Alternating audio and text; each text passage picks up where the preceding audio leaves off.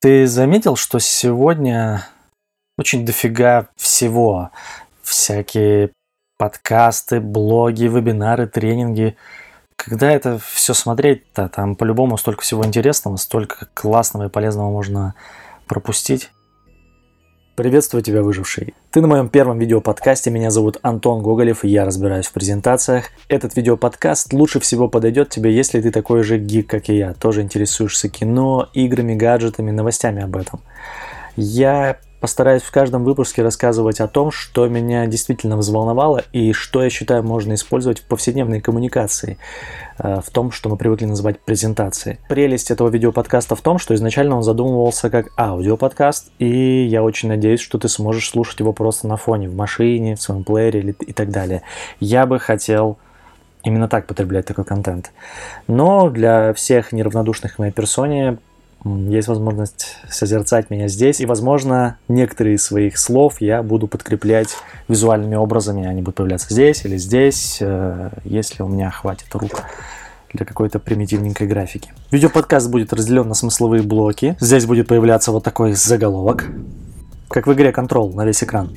Мне кажется, очень стильно. Я думаю, что в числе моих первых зрителей будет большинство моих э, друзей и знакомых, которые подписаны на меня в социальных сетях и наблюдали за тем, как я э, еще с мая месяца, по-моему, обещал сделать разбор фильма «Довод», при том, что я никакой не кинокритик, не видеообзорщик и так далее. Но я обещал, что когда фильм выйдет, я схожу на него и найду там особенности, нюансы в разрезе мастерства презентации. И я сходил в день премьеры, он вышел в сентябре, 21 сентября, кажется, с большой задержкой, понятно, сейчас такой год. И сейчас хочу поделиться с вами мнением о кино.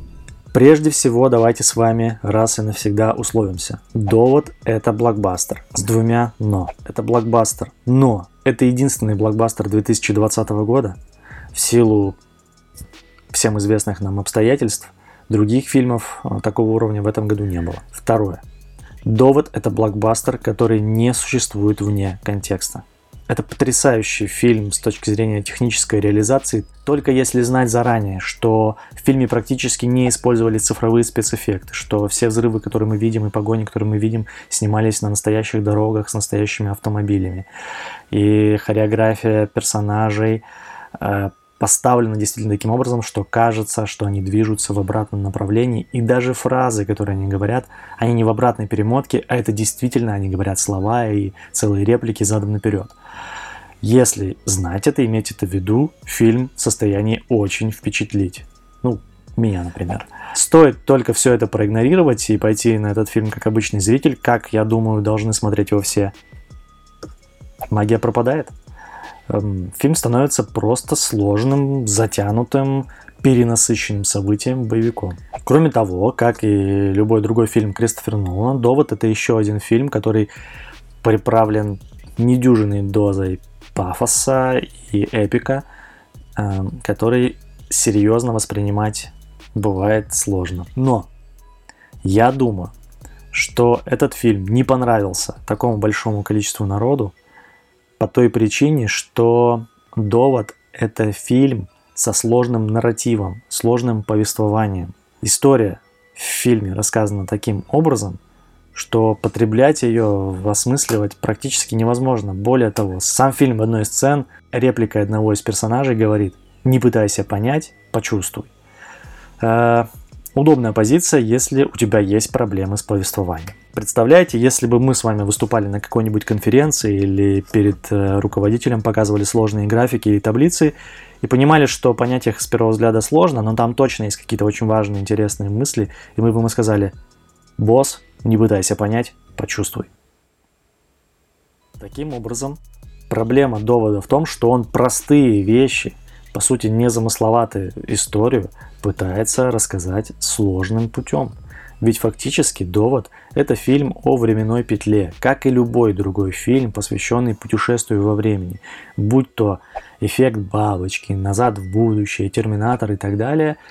Все эти фильмы строятся на парадоксе того, что люди, путешествующие во времени, имеют шанс встретить самих себя и повлиять на события в каком-то субъективном времени, прошлом, будущем, настоящем, неважно. Важно, что все, от всего этого едет крыша. И если фильмы, которые я перечислил, обычно стараются помочь зрителю вникнуть в то, как это устроено. И только плохие фильмы маскируют недостатки своего сюжета и целые сценарные дыры э, усложнениями, то довод, к сожалению, больше похож на вторую категорию фильмов, которая прячет все свои недостатки за ненужными никому сложностями. Вместе с этим довод совершенно потрясающий фильм в визуальном плане. Даже если не знать, что все эти спецэффекты существуют а, в реальной жизни, что самолет взрывается самый настоящий и так далее и тому подобное. Даже если все это исключить, все равно это будет фильм, который выглядит очень необычно. И для меня критерием его необычности выступает то, что это фильм, который очень сложно пересказать. Пересказать не столько его сюжета, сколько определенные сцены. То есть даже если бы я хотел вам сейчас проспойлерить какие-то моменты экшн-сцен, я бы не смог. Потому что как объяснить сцену, в которой главный герой выходит из турникета первый раз и наступает ногой в лужу. Ну, это на словах просто бред. Это тот пример, когда режиссер гораздо лучше нам показывает, а не рассказывает. И хотя бы за это стоит этому фильму выразить свой респект. В этом году, как и с фильмами, так и с играми, не все гладко. У нас очень мало хитов, несмотря на то, что это год выхода консолей следующего поколения, год презентации совершенно новых прорывных видеокарт, год презентации нового нанометрового процессора от компании Apple и так далее, и так далее, и так далее. И все это страдает сейчас из-за недостатка контента. Я сам э, оказался тем безумцем, который купил в числе первых PlayStation 5, потому что я очень предан этому бренду, этому суббренду этой компании. У меня были все приставки компании Sony, PlayStation 1 до теперь PlayStation 5. Но я понимаю, что игр, ну, как, в общем-то, это бывало и всегда, критически не хватает. Мой выбор был основан на том, что я исходил из того, что старую приставку выгоднее, чем сейчас, продать вряд ли получится, а новая, скорее всего, чем ближе к Новому году, будет дорожать. Плюс, если курс рубля продолжит колебаться такими же темпами, как сейчас, то, скорее всего, через год PlayStation 5 все равно будет дороже в рублевой цене, чем сейчас. Прагматичный подход, согласен. Плюс я исходил из того, что вроде как зачем покупать новый PlayStation, могу играть и на старый. Но, учитывая обратную совместимость, на PlayStation 5 я могу играть во все старые игры.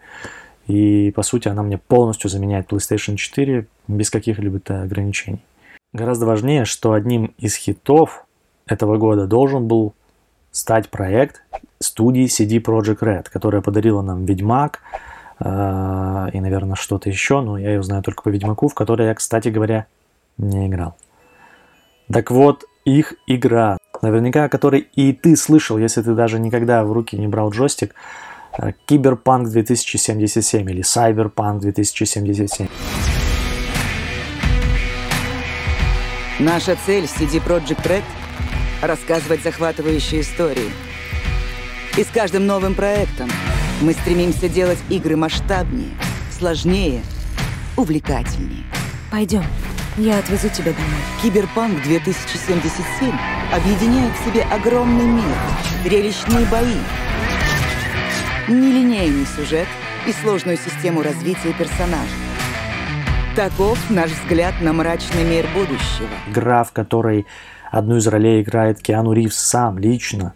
Его мимика, его внешность, его движение, его озвучка – а, игра, в которой огромный мир будущего, потрясающий киберпанковый сюжет. Как, как будто у нас какой-то дефицит киберпанковых сюжетов. Ну, допустим. Как бы то ни было, эта игра настоящая премьера этого года, и эта игра настоящий скандал этого года. Потому что на текущий момент, когда я записываю этот видеоподкаст, игру официально сняли с продажи, например, в магазине PlayStation, PlayStation Store, из-за ее технического несовершенства – но, возвращаясь к тому, что я обо всем хотел бы рассказывать в разрезе презентаций, по поводу киберпанк мне есть что сказать. Я думаю, что одна из проблем киберпанка заключается в том, что это игра в открытом мире. А у вас есть большая карта, на ней есть так называемые точки активности, и вы можете по ним перемещаться, таким образом произвольно выбирать, что вы будете делать в тот или иной момент. Самая известная игра в открытом мире, наверное, все-таки GTA. В России, по крайней мере, точно. Так вот, открытый мир предполагает нелинейность повествования, нелинейность подачи сюжета. По крайней мере, именно так нам всегда заявляют разработчики. Игра Киберпанк заявлялась как супер нелинейный проект с огромным количеством разветвлений, концовок, э, с влиянием на окружающий мир и на персонажей. И мы переходим к тому, что у игры есть правильное прохождение. И вот здесь у игры есть правильное прохождение. Что для нас это означает? Значит, у игры есть всего одно правильное повествование, в котором герои идут туда, куда надо, взаимодействуют с кем, с кем надо, и игрок через персонажей потребляет историю то, как ее задумал сценарист. То есть какие бы нелинейные ходы не придумывал сценарист, в действительности он хочет, чтобы мы ну, за какой-то одной конвой следили. Нелинейность, как правило, этому мешает. Так вот, в игре Киберпанк в действительности нет той самой заявленной нелинейности.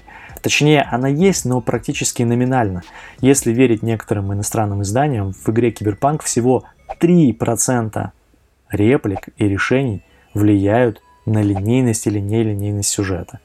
В игре есть классическая развилка в финале. Я сам ее не видел в игру, я поиграть не успел, потому что на PlayStation ее нет, а из компьютера у меня Mac, на Mac играть невозможно. Получается, что Киберпанк в действительности игра с линейным сюжетом. Если воспринимать ее так, и как советуют многие журналисты, то получается, это игра с классной историей, которую нужно просто воспринять как история на один раз. Не нужно ожидать от нее новые GTA, в которой вы сможете развлекать себя как хотите. Это не игра-сервис, это игра одной истории про одного персонажа и про одного злодея и так далее. Я лично себя настраиваю именно на такое отношение к этой игре. Я надеюсь, что когда она все-таки выйдет, она ну, однозначно выйдет в исправленном каком-то виде. Жалко, что не перед Новым годом не получится погонять ее на новогодних каникулах. Но когда она выйдет, я все равно ее пройду, я ознакомлюсь с тем, что же это за феноменальная такая разработка.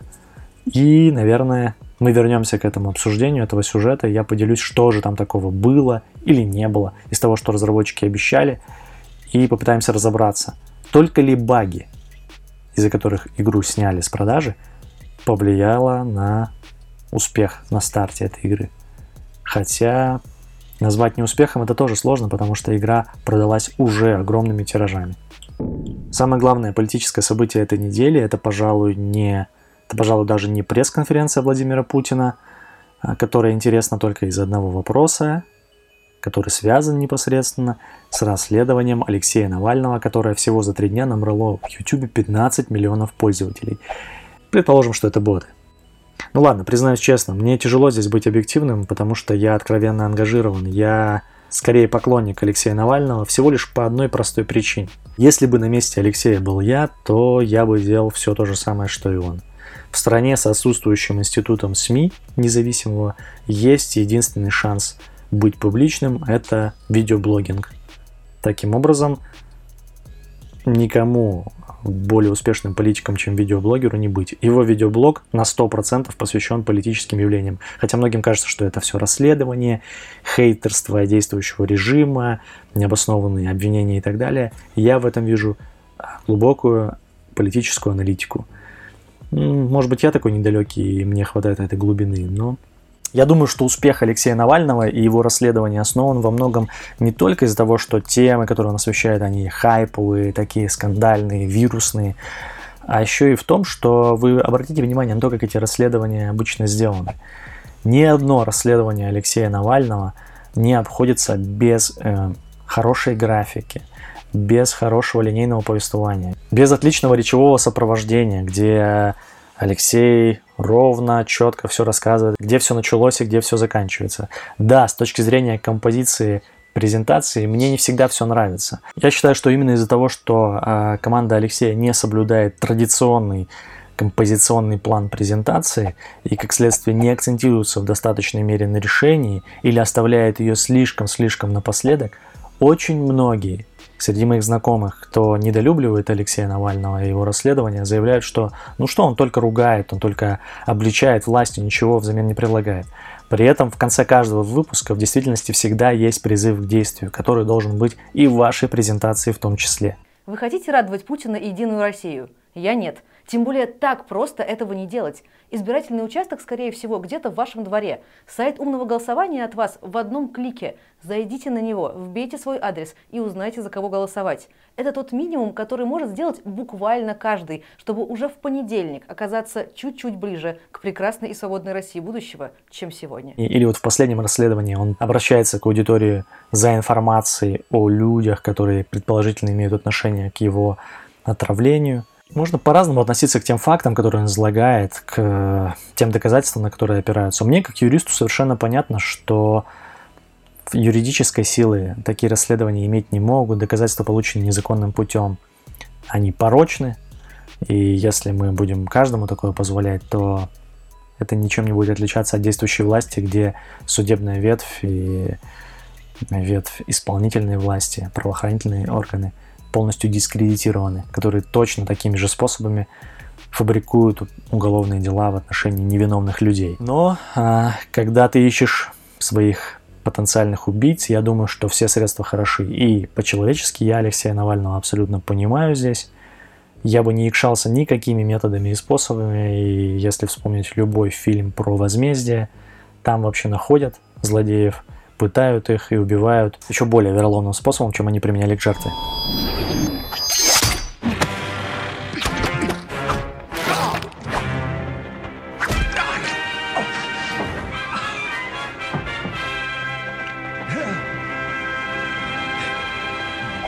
Таким образом, я считаю, что популярность Алексея Навального, точнее именно популярность его расследования, в том числе на фоне, например, его прямых эфиров, обусловлена не только хайповости темы или его невероятной харизме и персоналии, но и на том, как они рассказывают историю в каждом расследовании. Всем, кто постигает мастерство презентации, хочет разобрать успешные или неуспешные презентации, я рекомендую посмотреть видео Алексея Навального, а именно его расследование «Он вам не Димон» или про семейство чайки и так далее.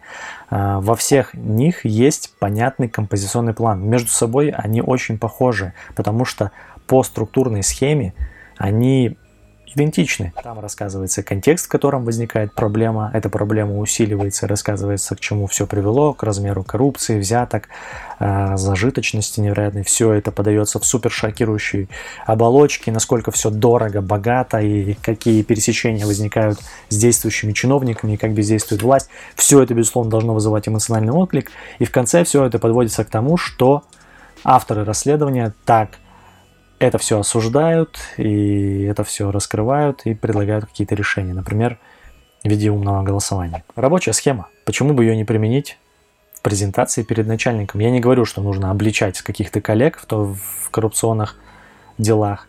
Я говорю о том, что я настаиваю на том, что свое выступление всегда нужно строить от контекста и проблемы. Ваше выступление всегда будет нести решение, релевантное вашей аудитории, только в том случае, если вы аудитории напомнили о контексте и проблеме, которую решает ваше предложение. Ну что, для начала я взял вот такие темы.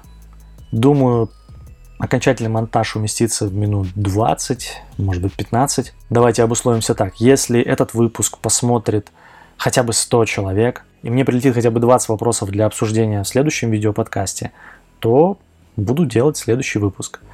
А так, пусть это будет э, моим экспериментом и новым опытом. Если вам блог показался интересным, подписывайтесь на тот источник, где вы сейчас смотрите. Потому что если будет второй выпуск, то продолжение я обязательно выложу там же. Ну вот и все. Пишите комментарии со своими вопросами для следующего выпуска.